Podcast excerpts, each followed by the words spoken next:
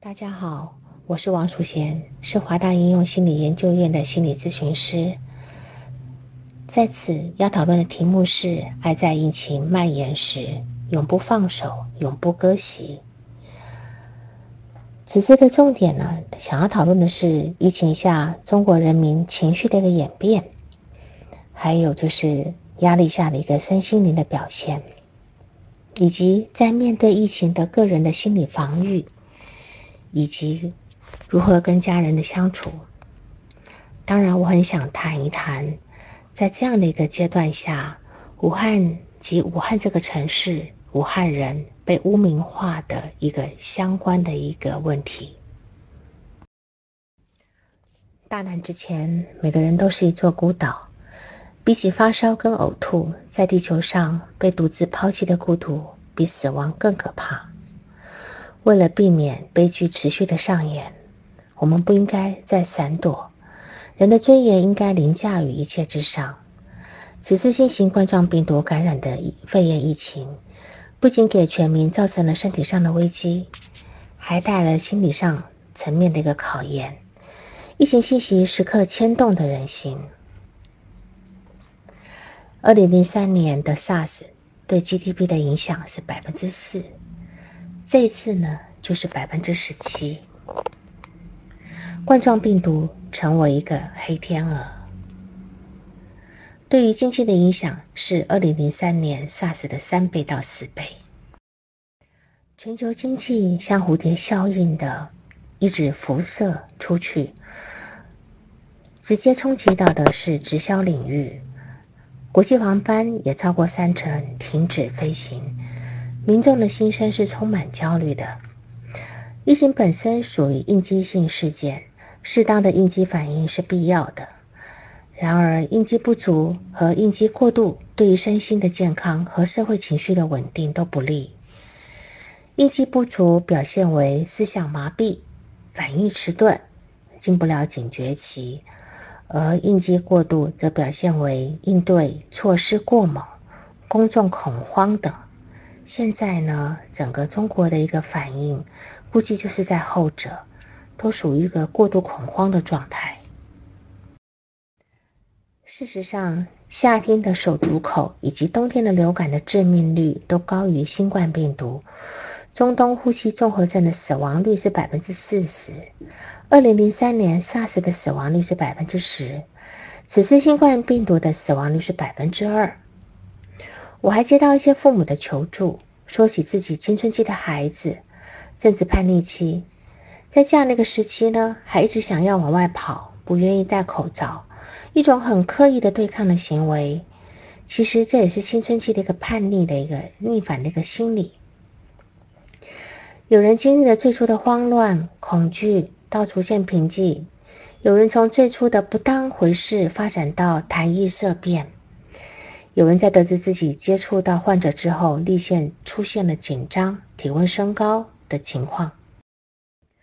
尽管各地下了大力气保障供应、排查隔离，依然有人去超市抢购蔬菜大米、囤积口罩，非理性的抵触湖北人、武汉人，还有在一线诊治的医护人员、病患及家属，身心均承受着不小的压力。我想表达的是，对于一线的医护人员的敬意，自然无需再次强调。而湖北多个城市的封城解禁之日遥遥无期，湖北人民付出失失去自由的代价，来防治疫情的扩散。我觉得全中国都该对湖北人民致上最高的敬意，包括那些同样被限制在湖北无法回乡的外地人以及异国人。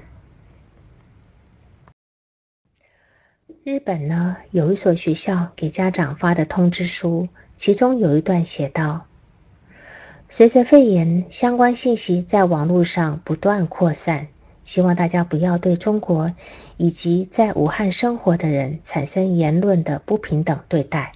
请问，请各位家长对孩子说起此事时，要从培养孩子正确的人权意识来出发，一定要注意言行。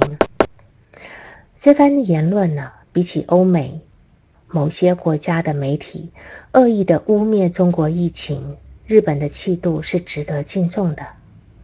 对于大众而言，如果长时间宅在家中，以及过度暴露在负面信息之下，会出现替代性创伤的现象。铺天盖地的疫情信息会对心理造成一些创伤影响，进而影响个人行为。其中一个表现为持续不断的看手机，心里会出现紧张、担心、焦虑等情绪，担心疫情到底什么时候过去，蔬菜价格是不是又上去了，甚至担心我会不会是下一个呢？这是一种对于不可预期事件的焦虑。焦虑的情绪会引发一系列生活问题，情绪和行为相互交织，恐慌心理过度。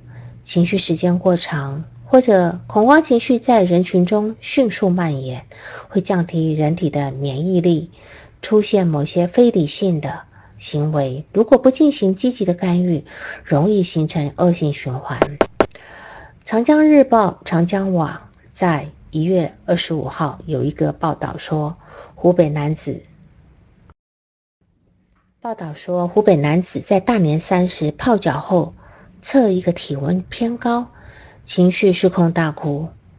这位四十多岁的周先生每天反复量体温，大年三十晚上泡脚后测出体温偏高，在家嚎啕大哭。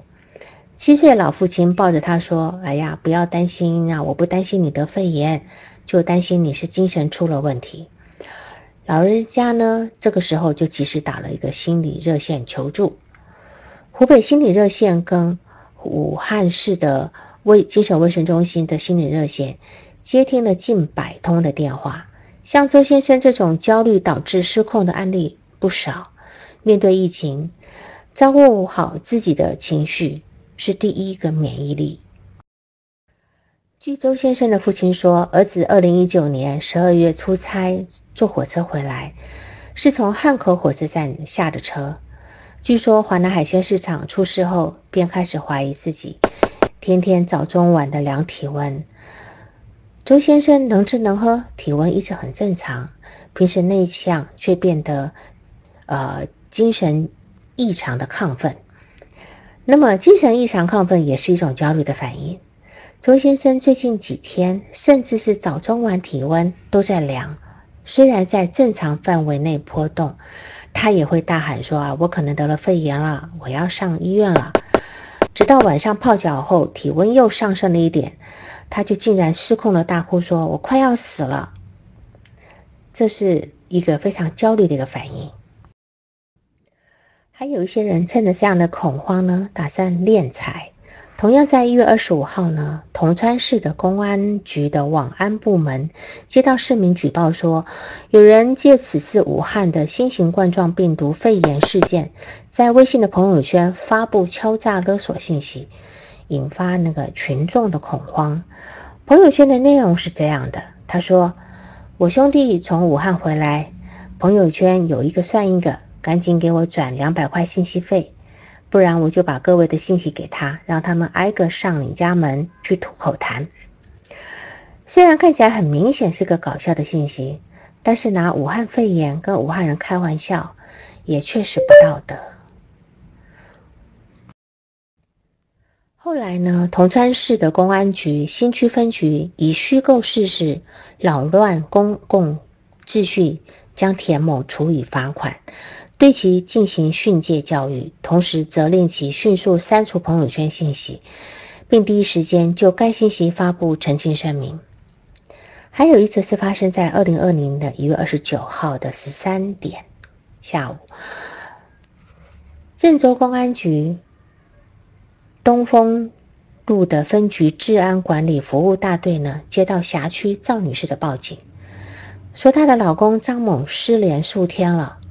通过和张某所在公司的网络平台联系，得到的回复是，她老公张某从武汉出差回来，出现发烧、咳嗽的症状，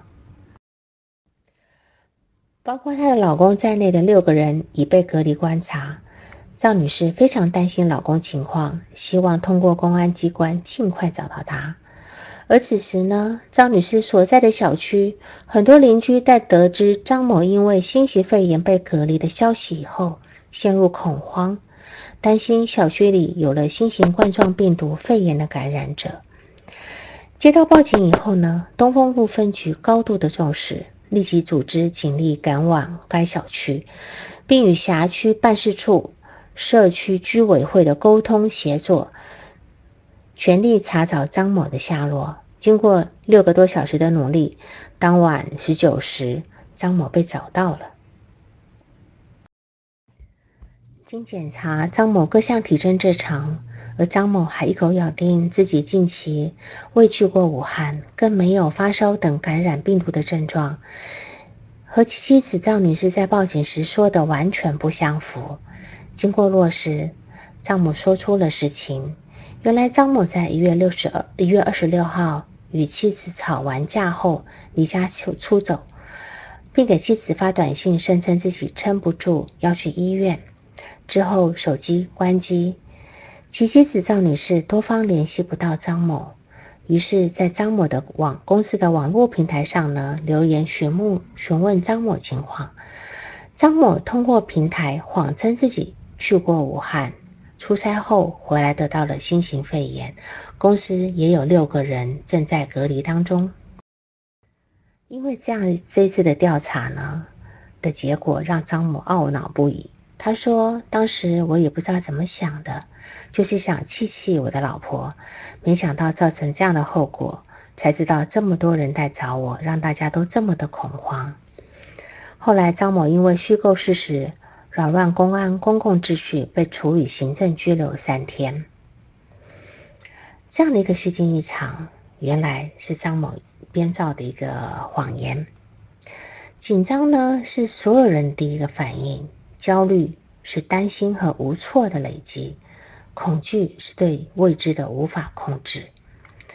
国家卫生健康委在一月二十七号发布了新型冠状病毒感染的肺炎疫情紧急心理危机干预的指导原则。全国多个医疗机构、心理健康相关协会都主动开设了心理热线。华大应用心理研究院也积极与线上心理支援的活动，每日都安排值班的咨询师接听各地打来的心理热线。连日来，随着新冠病毒感染的肺炎疫情消息不断，群众的心理也在发生变化。在一定意义上，人们的心理紧张有三分来自疫情，七分来自恐慌。我们应该组织。起更及时有效的心理防疫，认真遏制各类谣言，帮助人们保持理性情绪。在此期间，大量谣言利用不安的情绪不胫而走，百度平台甚至都推出了百度辟谣平台。这些荒诞不羁的谣言，包括武汉上空开始播撒消毒粉、消毒液。然后说，钟南山院士说盐水漱口可以防病毒，还有人说喝酒可以抗病毒，也有提到武汉卫健委领导感染后逃往上海，还有一个就是关于上海，就是武汉三口之家迪士尼游玩后确诊为新型肺炎，然后还有提到板蓝根跟熏醋。能防止新型肺炎。那么继板蓝根之后呢？在二月一号的晚上，一夜醒来，双联黄的一个口服液就脱销了。继口罩之后呢，成为一个断货王。更可笑的是，武汉的协和医院出来辟谣说，眼睛对视是不会传染肺炎的，这是非常的无稽的一个呃谣言哈。几周以来呢，中国人每天不面不得不面对一连串的数字，无数的家庭的喜怒哀乐随之沉浮。这是一个少了走亲访友的春节，也是一个许多人必须提前结束假期奔赴战场的春节。恐惧、担忧、释然、感动夹杂，这是这三周来中国人的一个真实的一个情绪的一个反应。眼下，疫情防控正在全面的推进，但疫情仍处于扩散阶段，形势复杂严峻。这场战役抗击病毒的硬仗还没有打完。那么这段时间我们到底经历了什么？我们如何看待疫情？是什么牵动了我们的情绪？是什么逐渐强化了我们的信心？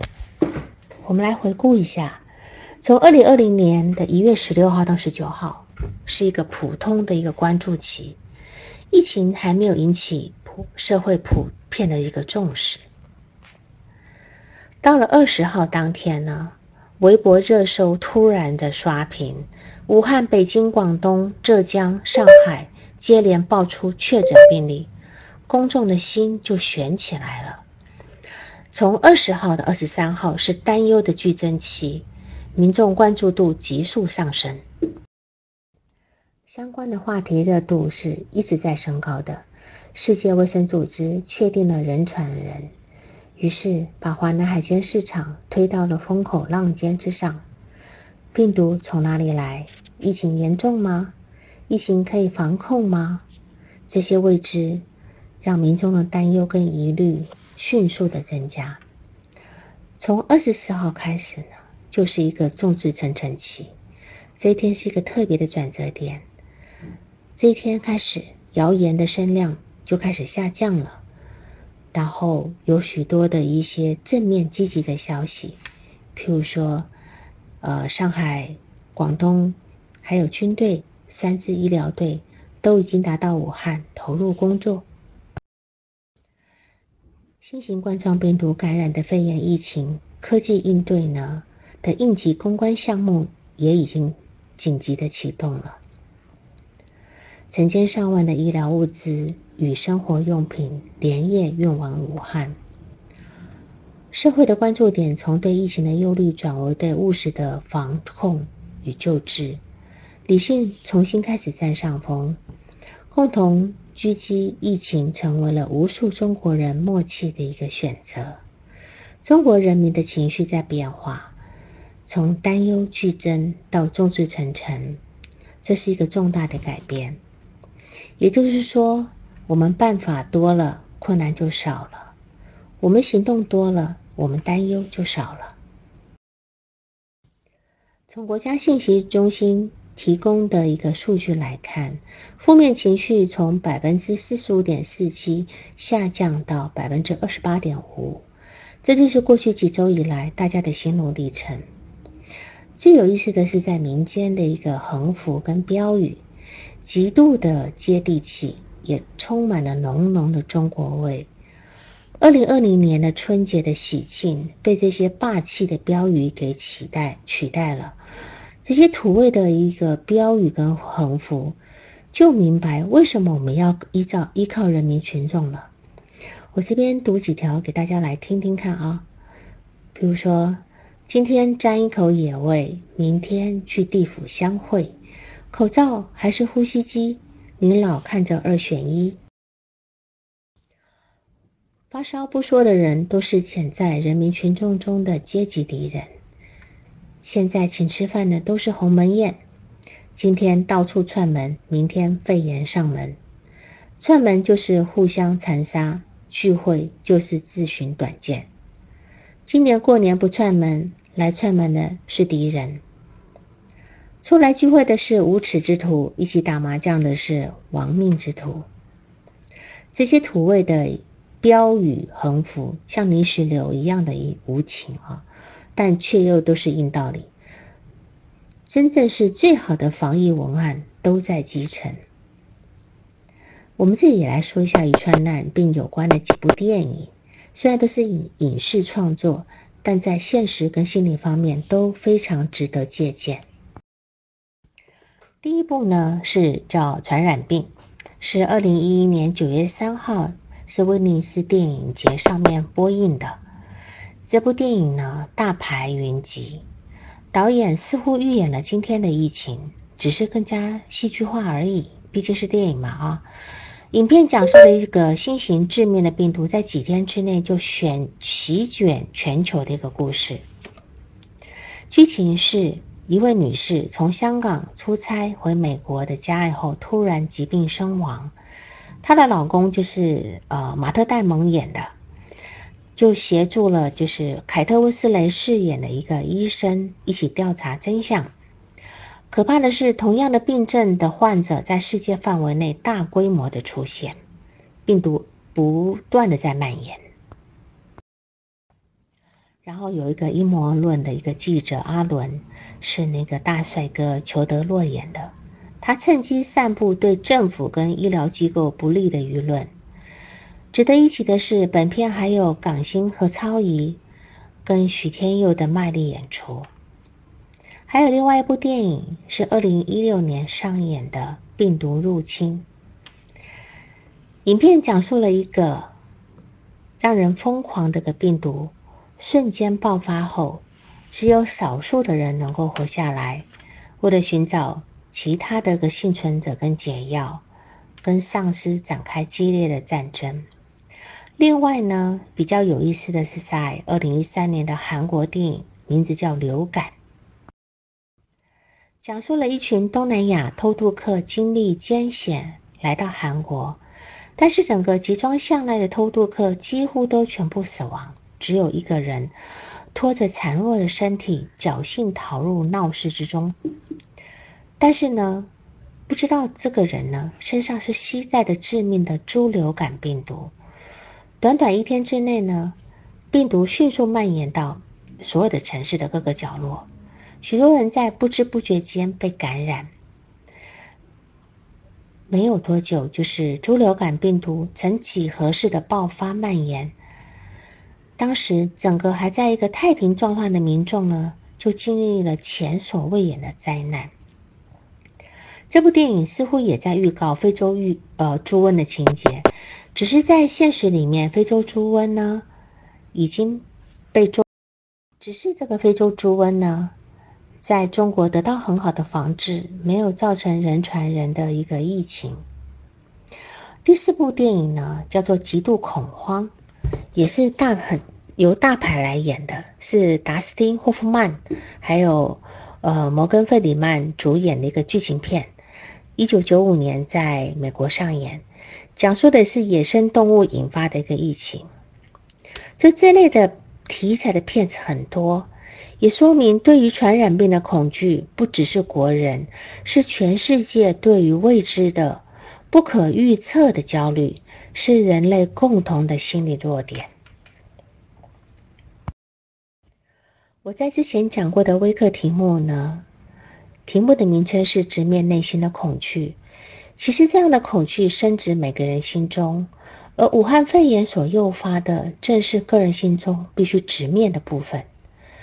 举个例子，那些在早些疫情一开始已经发烧，医院打算留置观察的发热者，为什么要逃跑？他们害怕的是什么？是否有比生命更重要的事情呢？还说只是侥幸，认为自己是那个不会致命的罹患者呢？二零一九年，美国流感流感造成了一千五百万人感染，十二万人住院。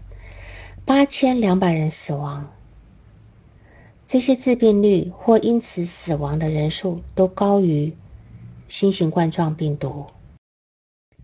但是，为何流感却不如像新冠病毒一样的令人恐惧呢？因为这是一个未知的部分，无法掌控的恐惧，就像有的人恐高、恐艾滋、恐密闭空间一样。所以，我们今天微课的主题谈的就是疫情疫情下的一个心理健康的一个维护。在疫情下呢，大众的精神的一个困境，总觉得分分钟钟担心下一个就是我。身为一个武汉的鸭子呢，他会说：作为武汉的土著，封城的第一天，焦虑、恐慌。睡不着觉，担心家人，担心自己，看到新闻就哭，看到武汉人被骂也哭，看到路上一个人也没有也哭，每天都是一种焦虑的状态，晚上睡不着，就算睡着了也会很早醒，每天其实都是抑郁的状态，看着各种新闻、各种消息，在家里不敢出门，真的非常难受。受到疫情的影响，一些个体会出现所谓的心理疫情反应的症状。今天还听到一个人因为老婆住院了而产生急性的一个精神分裂状态。这些反应呢，具体包括几个方面。第一个是情绪反应，会有焦虑、恐惧，还有疑病的状态。疫情开始的时候，数据表明，我们中有百分之五十以上的人会因为病毒在传播性和致死性上的未知而感到焦虑和恐惧，总会担心肺炎会降临在自己的或他人的身上，不知道疫情什么时候是个头。甚至对自己能够做到感到不知所措和不确定，令自己难以放松。同时，也有许多人为了应对眼前和未来的困难呢，反而会因此焦虑，而比平时更加的精力旺盛。还有一种是悲伤跟抑郁的情绪。疫情开始后，数据表明。有超过百分之十的人会出现抑郁情绪。随着疫情的不断严重和持续，我们可能会对未来感到绝望，沉浸在痛苦中，觉得对生活失去了兴趣，并变得更容易哭泣。又或者呈现出愤怒，我们还会因为对于原来的生活、工作、社交节奏和计划被打乱。本来的便宜生活用品价格大幅上涨，信息的不确定性和患者逃离等不确定的因素感到烦躁、窝火、愤怒。还有一些人怀有愧疚，虽然许多人离疫区较远，自己也没有患病，但有可能因为来自疫区的新闻以及身边亲友健康状况的波动。而感到愧疚不安，觉得自己做的还不够多、不够好，甚至会认为病患的应该是自己，而不是别人。最值得注意的就是易激惹跟兴奋，在疫情压力和其他压力与事件中，我们的情绪会变得更为波动，变得更容易受到惊吓或恐慌。又或者会在病毒跟疫情前变得情绪高涨，觉得自己无所不能、无懈可击。当我们对疫情的严重性和否认，和对自己的自恋，并不能帮助我们抵抗病毒，变得更健康。这样的现象反倒是一个充满安全隐患和风险的表现，十分值得重视。最后就是精疲力竭跟麻木。当我们长期处于压力中，而自己的应对或他人对自己的帮助无法缓解自己的困难时，我们的生理资源或心理资源会很快被耗光，而让我们缺乏继续应对的能力，继而对压力感到麻木。这意味着我们需要花点时间，更加专注自己的状态，照顾自己，让自己恢复起来。然后呢，在生理反应方面，有些人会因为疫情带来的压力而出现了生理上的反应，比如心慌、胸闷、气短、尿频、头晕、头痛、浑身乏力、怕冷。这些躯体不适呢，通常是游走不定的，性质难以用言语形容，既不是个人原有的躯体疾病表现。也缺乏证明去证证明是某一种特定的躯体疾病引起的。总体来说，这些反应在一定范围内出现是并无大碍。但若对自己的生理反应没有把握呢，就可以参照疑似感染的相关症状，或是在线上平台问诊。在思维反应方面，压力对我们的心理的影响。还体现在了我们思维过程和思维内容上。我们会因为怀疑对自己或他人的各种变化变得更加敏锐，也可能出现在往坏处解读各种信息、夸大严重后果和低估自己应对能力的倾向。比如，可能我们会咳嗽两下就立刻怀疑自己得了肺炎了。这种念头不像以往一样轻易的消失。并且我们会感到不能控制的反复去想有关感染肺炎后的一个严重后果。同时，我们对压力和情绪的应对会不停的占据我们的大脑的资源，让我们分心，所以我们的记忆力不像以前那样的好。在行为反应方面，在压力中，随着我们的情绪、生理、思维的改变，我们的行为也会发生改变，譬如产生一些回避行为。我们因为我们对病毒和疫情的担心和恐惧，不再去一些我们可能平常会去的地方，比如医院、超市、菜市场啊。而且适当呢且必要的回避行为，虽然能够保障我们的安全，但若是过度，也是一种恐慌的表现，属于回避的一个状态。再譬如说强迫行为。由于压力呢，我们会变得怀疑，并想要更多的确定性，所以我们可能一直出现一些强迫行为，譬如说频繁的、持续的洗手，不断的喷洒酒精消毒，不停的检查口罩的佩戴，不停的刷手机来获取最新信息等。所以最近就会听到有一些，呃，酒精使用不当引发火灾啊，或者是呃燃起的新闻。还有我的一个朋友，因为呃已经开始上下班了，进出公司都要用喷洒这个手上喷洒消毒液，结果手上都起疹子了。那么有些人会发生睡眠变化，我们的睡眠会随着我们的心理变化而减少或者是增多。比如，我们会花更多的时间入睡，睡得很浅，半夜醒来做噩梦，或者是第二天过早的一个醒过来。有人会借助物资来支持自己的精神。我们为了应对压力，可能会比以往更加频繁的吸烟、饮酒，或使用精神类的处方药，来帮自己缓解或回避痛苦的感受。人际呢也会发生变化的。由于心理变化，我们可能会在与人际交往中，无论是面对面呢，还是在网上，变得更加易怒，会发生冲突，或更加疏离，呃，只想一个人待着，拒绝他人的帮助，或无法帮助他人。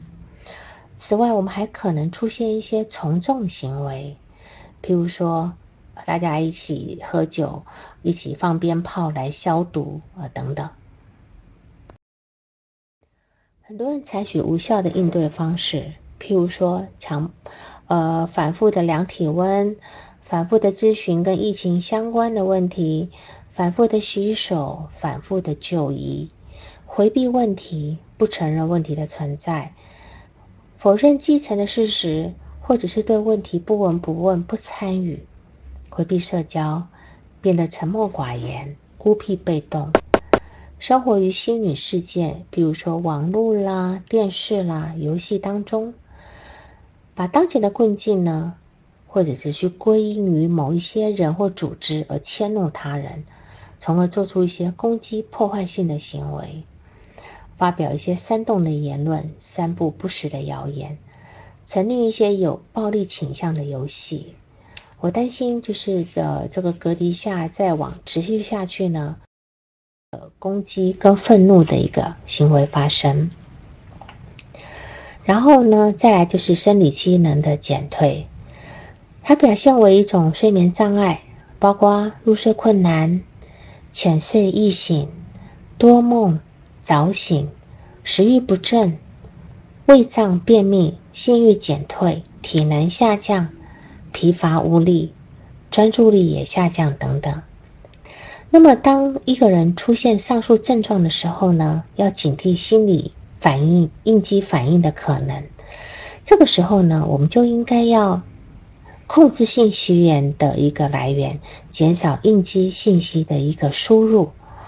首先呢，不要让自己整天暴露在疫情的信息当中，要做到有限的关注。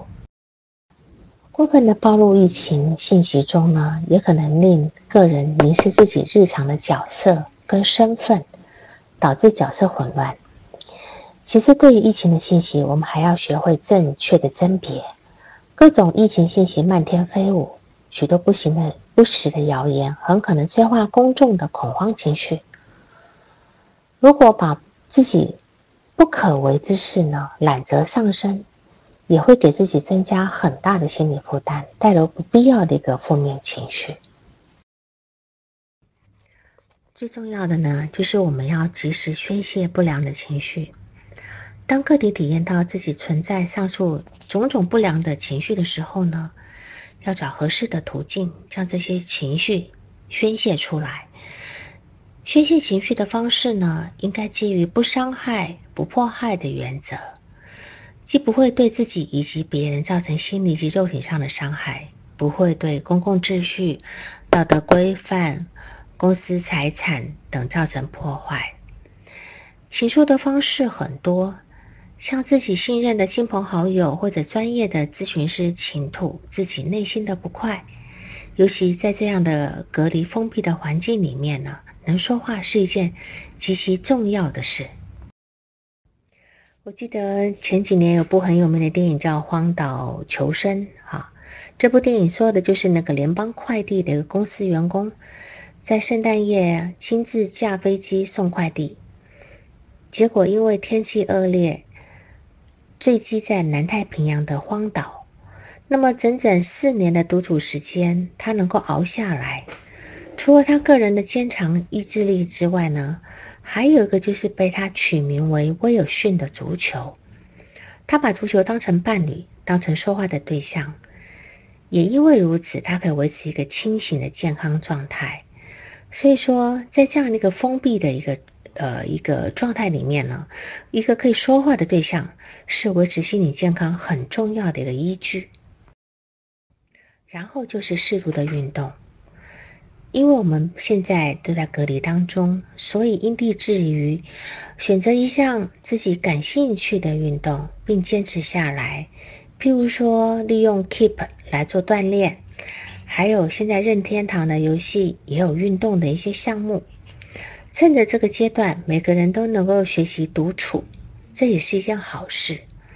那么，老天爷他给了你这么一个长假，对吧？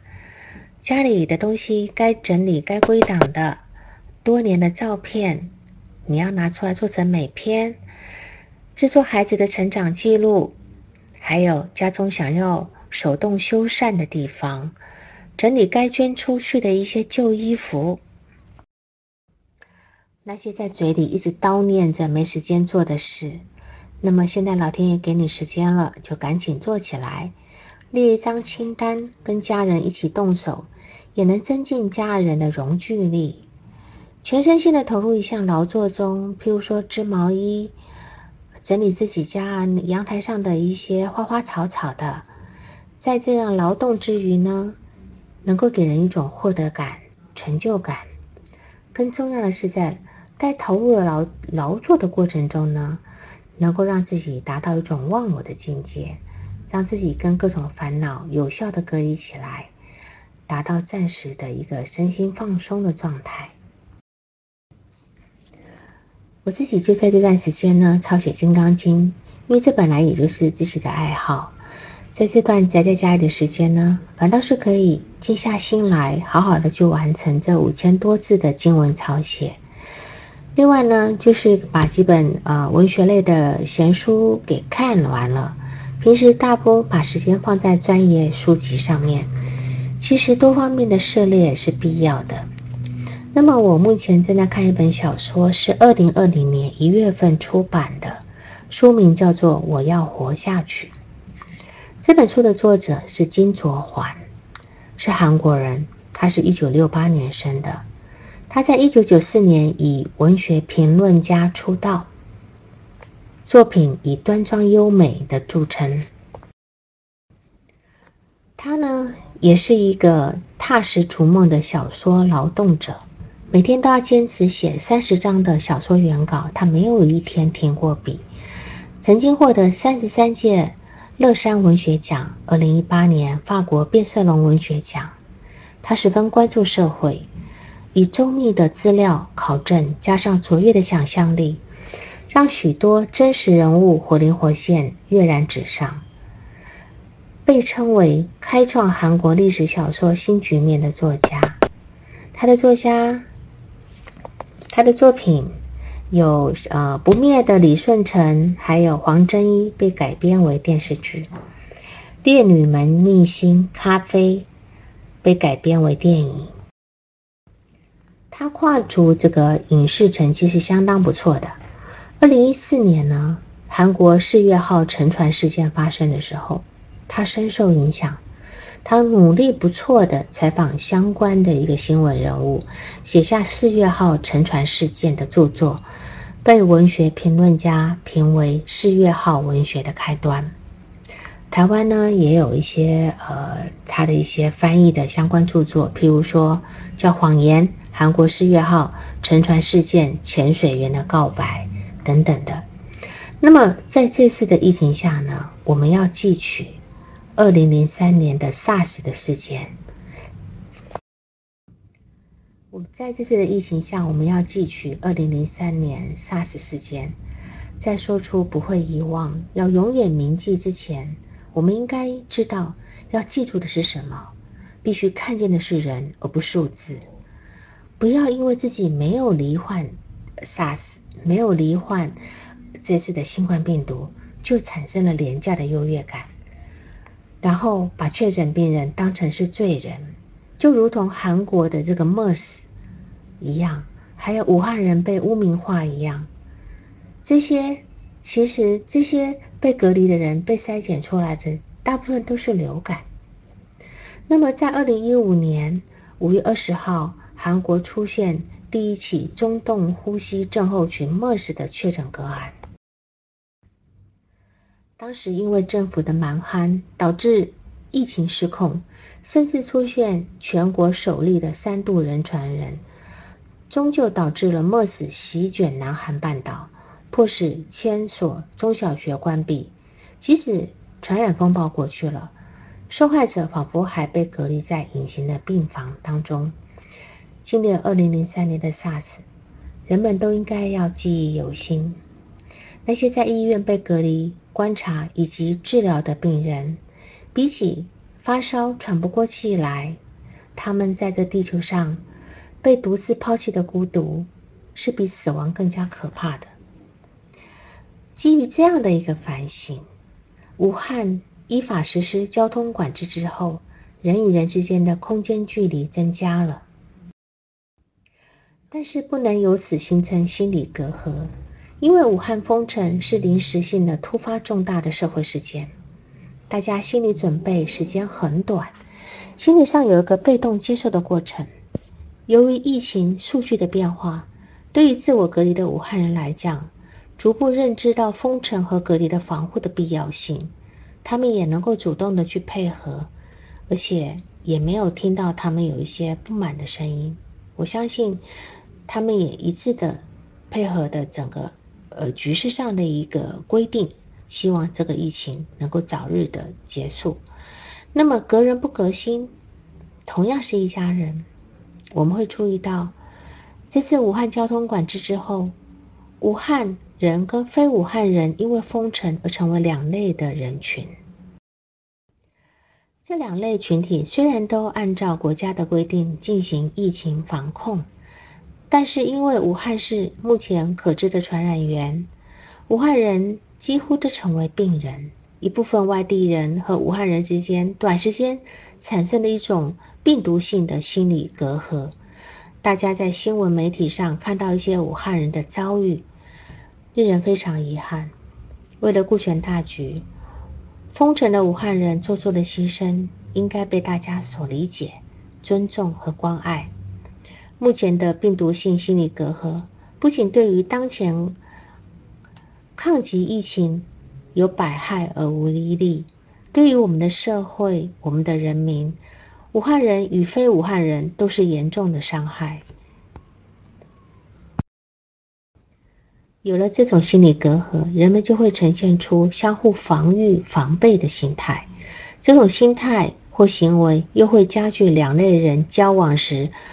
害怕、恐惧与不信任感，在防控疫情和社会治理中缺乏合作，这种心态如果持续而形成固定的偏见歧视态度，对于社会和谐、对于美好生活都是有害的。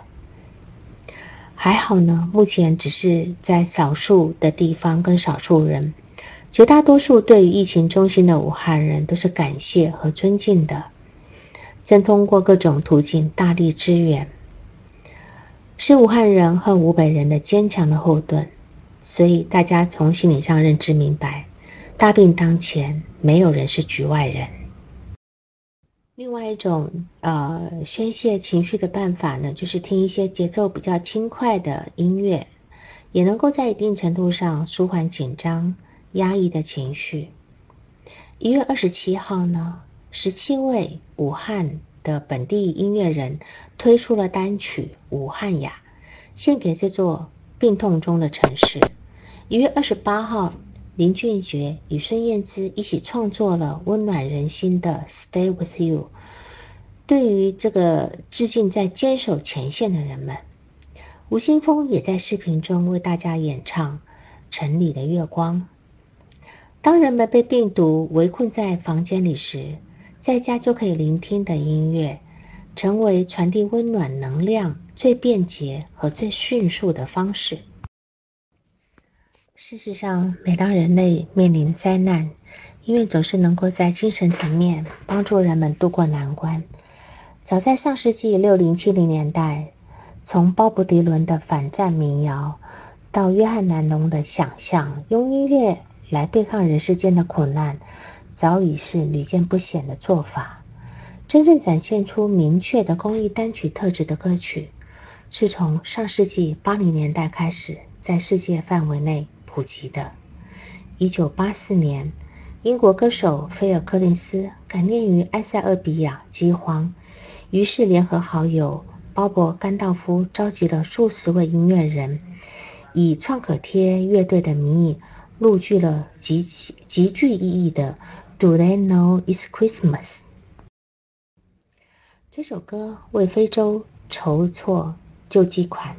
除了这支单曲的发售，他们还于1985年在的夏天，在英国的伦敦温布顿体育场举办了留名音乐史的音乐节，通过16小时的全球直播，募集到了8000万美元的赈灾款项。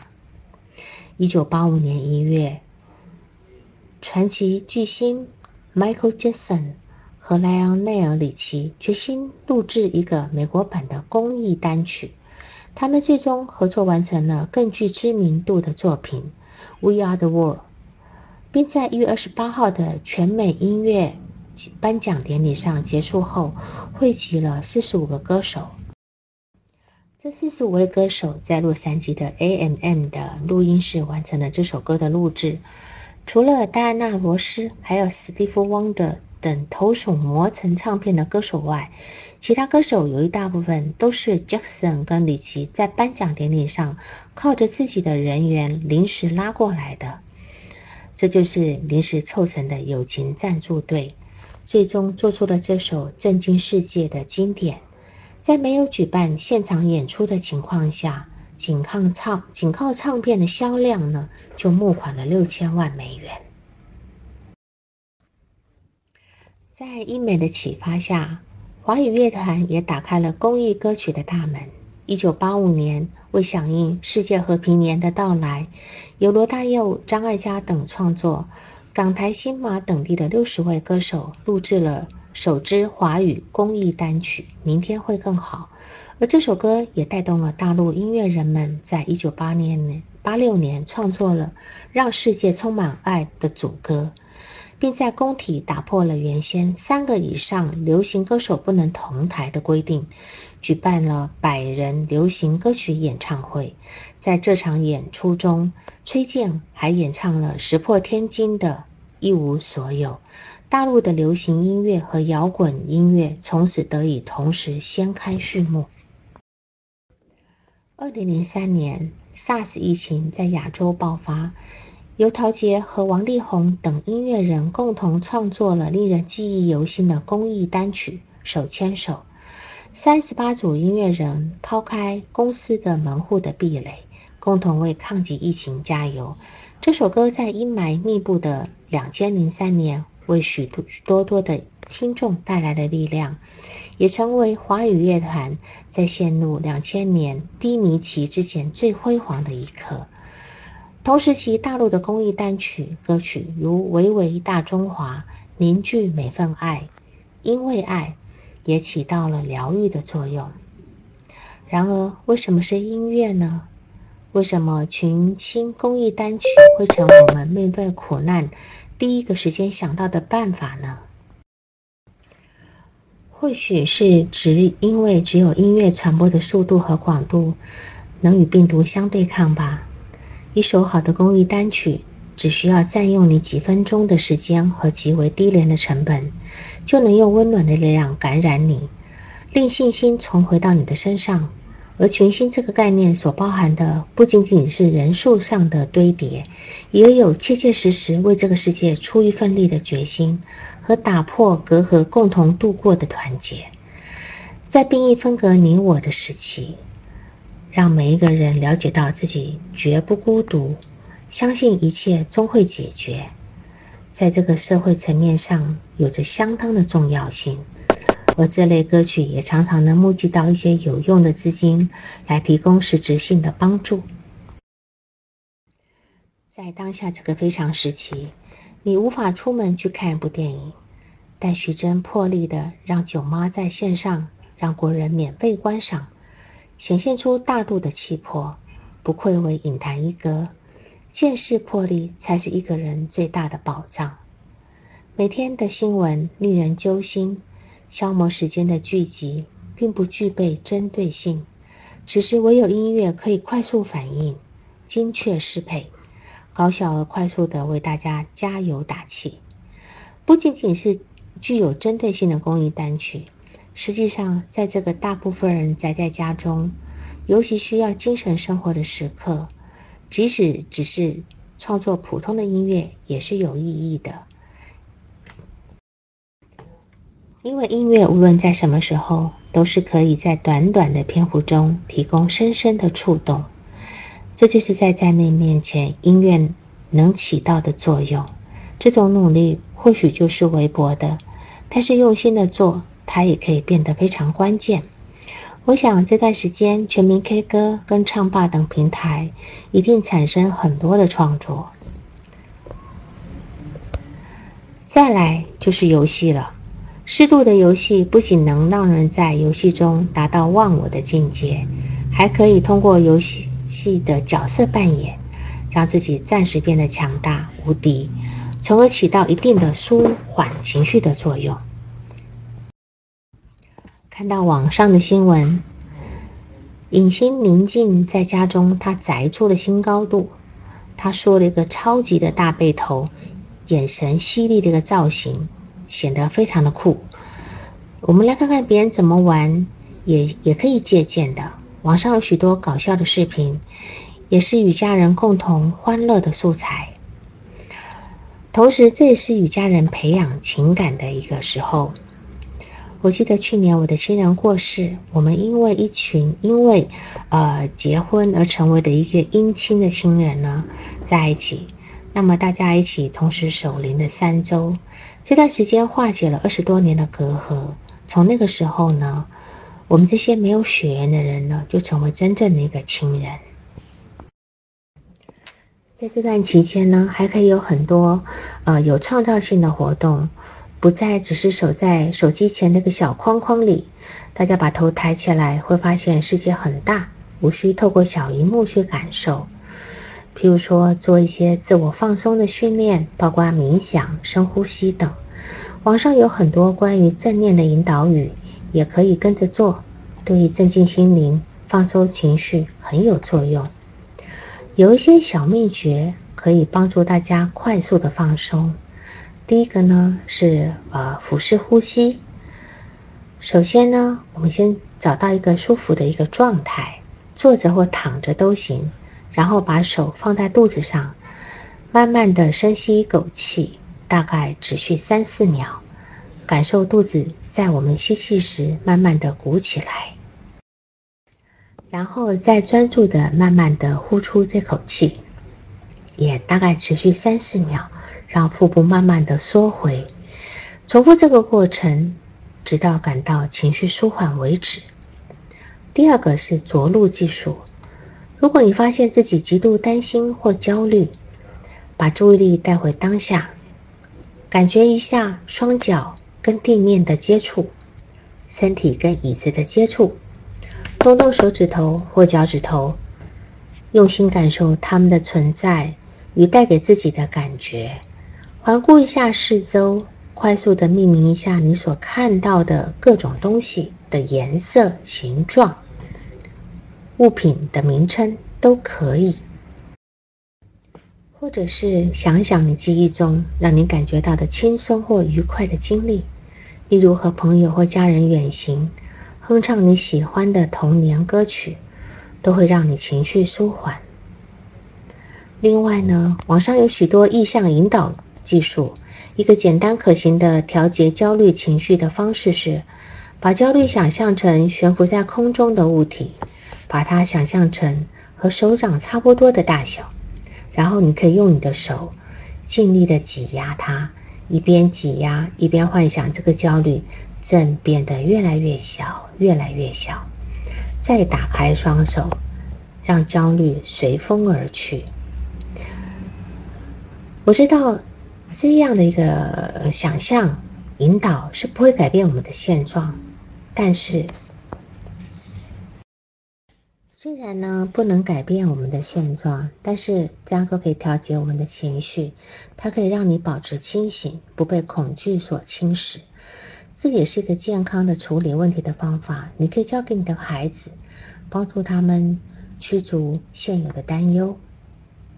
然后呢，在一个自我照料方面呢，首先是适当隔离信息，这是一直在强调的哈。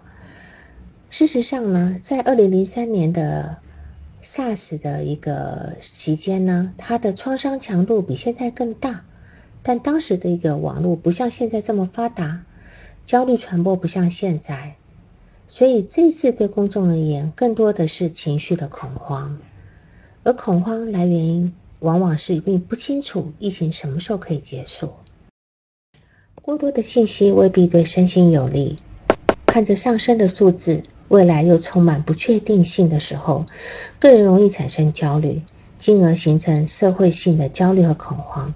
因此，适当的屏蔽信息是有必要的。可以规定自己在定时的时间刷手机，然后该放下手就要放下，去做一些别的事情，分散注意力。尤其是家中有孩子的一个家庭，此时呢，这些社会现象。应该是在孩子面前要做一个示范者，让他们可以在言教身教下看到父母应对疫情的一个正面积极的心态。我想这是给孩子一个终身受用的传家宝。在向孩子解释疫情的过程，一个简单可行的方法是父母要给予孩子适合他年龄阶段的信息。我们都不想要吓到孩子。但还是得让孩子了解正在发生的事情。如果跟孩子说不可以出去，必须待在家里，因为外面的空气有毒，这样子会引发孩子的恐慌。应该是说，这个时候呢，大家要配合政府的规定，待在家里，等医院里的人病都治好了，我们再恢复上班，这样子就不会去传染疫情，传染这些病毒了。而父母也不适合整天收听或收看电视、广播的消息，应该有限制的收听。这样子呢，孩子呢就不会被这样的新闻信息给轰炸，引起许多不必要的焦虑跟恐惧。而且呢，疫情本来就是一个让人害怕的事情，你要让孩子知道，他们害怕的情绪是没有问题的，是可以说给父母听的。对于父母而言呢，在这段期间增加了对孩子的陪伴，可以利用这个机会呢，提高高质量的一个亲子陪伴。譬如说，年龄较小的孩子呢，可以阅读亲子的阅读绘本，有很多游戏绘本还可以进行角色的扮演，因此父母可以做到游戏式的陪伴。父母可以针对孩子不同年龄选择不同的故事，将故事跟游戏结合在一起。情绪疏导的一个重要方面，方面呢，就是接纳我们自己的情绪变化。在疫情的压力下呢，我们会出现以往不同的情绪变化，也是在所难免的。我们试着回忆一下，当我们面对情绪压力的时候，以前我们使用了哪些情绪的应对方法？如果现在依然有用的话呢，我们可以继续使用。